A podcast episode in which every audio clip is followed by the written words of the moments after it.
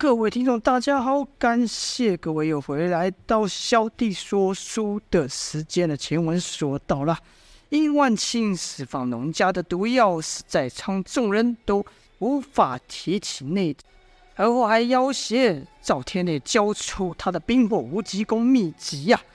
赵天烈为救赵月华，也不得不低头了，让费师去取秘籍回来。费斯。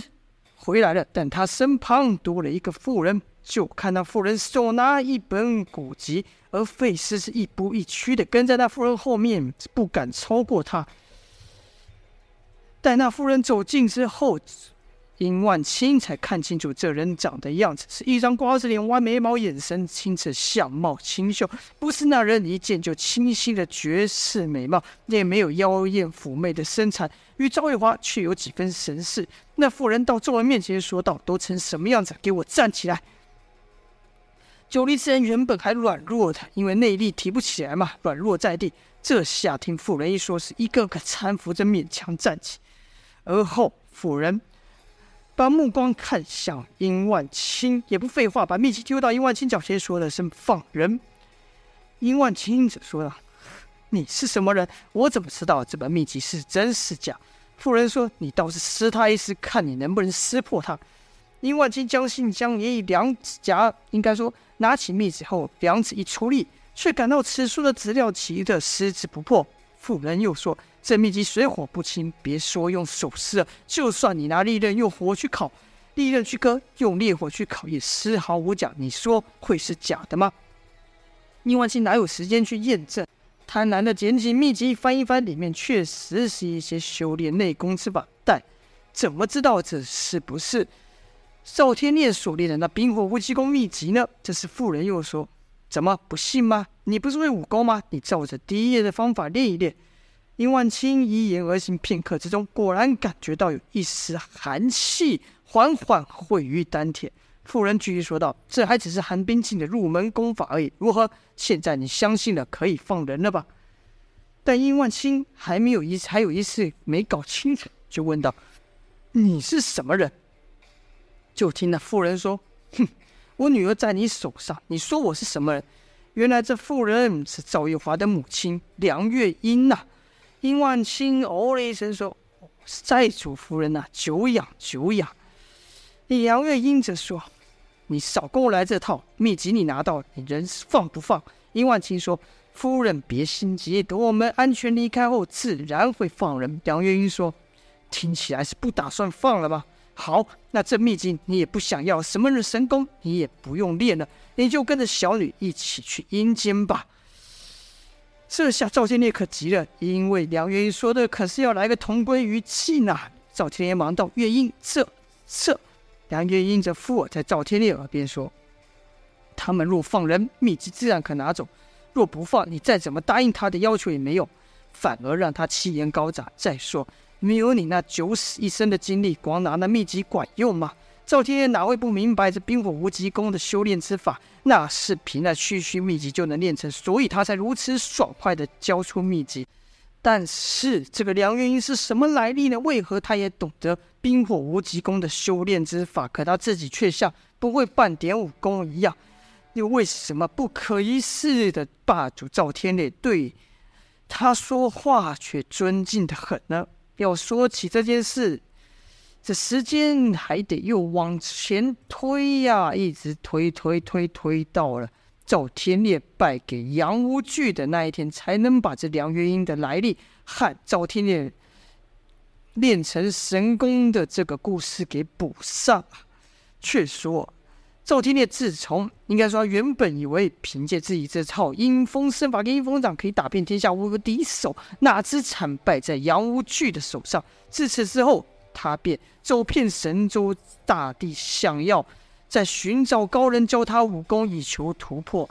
哪知几年时间，神州大地走了一遍，却依旧一无所获。也赵天烈正感叹这一辈子也许就止步如此的时候，一群百姓慌慌张张的从他面前跑过。这种景象，赵天烈也不少见呐，因为这是乱世嘛。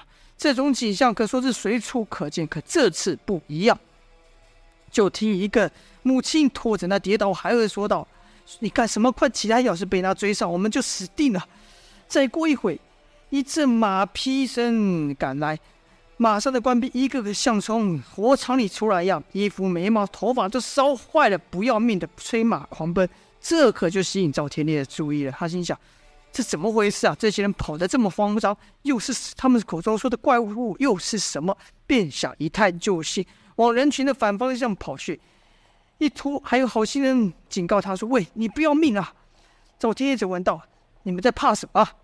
什么怪物？”那人说：“是一头会喷火的狮子啊，见人就咬，张嘴就吃，而且对其他动物都没兴趣，只吃人，简直是上天派来消灭我们的。”赵天烈哪里在心想胡说八道？什么张嘴的狮子？就继续继续往那继续往反方向跑去。没多久，听到有人惨叫，赵天烈加快脚步。这一看到，果然看到那怪物的真面目，原来是一头蛆。那怪物不是一头狮子，它头上有角，身上附有鳞片，四肢如狮虎，尾巴如蛇啊！赵天烈哪有看过这种怪物？一时间也看傻了。而那怪物的脚下正压着一个人呐、那人看到赵天烈就喊道：“救救救命啊！”喊不到三声，那人就断气了。而赵天那怪物看到赵天烈来。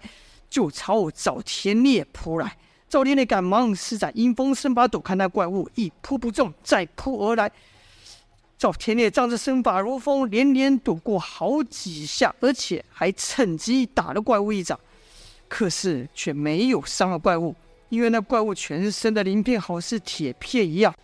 赵天烈又趁隙绕到了怪物上方，抓到他的脚，说道：“看我怎么制服你这头畜生！”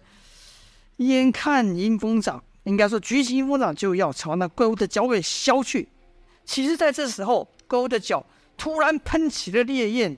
好在赵天烈闪得快，否则这一下就得把他给烧死了。那怪物喷火之后，速度跟力量都倍增好几倍呀！而且不止如此，那怪物还能提前在赵天烈的退路攻击，封住了赵天烈的去路。赵天烈心想：不会吧？难道这怪物也懂武功？赵天烈连使几次阴风身法，都被怪物给逼回来，被怪物逼到无可退。怪物一爪抓来，赵天烈凭空一个纵身，抄起一个大石柱，拼了命的朝怪物的头上砸下去。哪知怪物根本不怕，一个回身，一爪抓去，那石柱就如豆腐一样被削成碎片。而后，怪物回身，尾巴一卷，啪，打在了赵天烈的身上，打得赵天烈气血翻腾啊，差点，差点就要倒地。赵天烈心想：不行，我可不是怪物的对手，再这样下去，我必死无疑，只得逃跑。但这怪物哪容赵天烈逃跑呢？他刚可被赵天烈打了一掌，抓了一脚，又被大石柱给打了呢。他自然不放过赵天烈，就狂追着赵天烈而去。好了，这就是本章的内容啦。这边要说的是赵天烈是如何在拜了杨无惧之后练成神功的这个小副本，就请各位继续收听下去啦。今天先说到这边，感谢各位的收听，下播。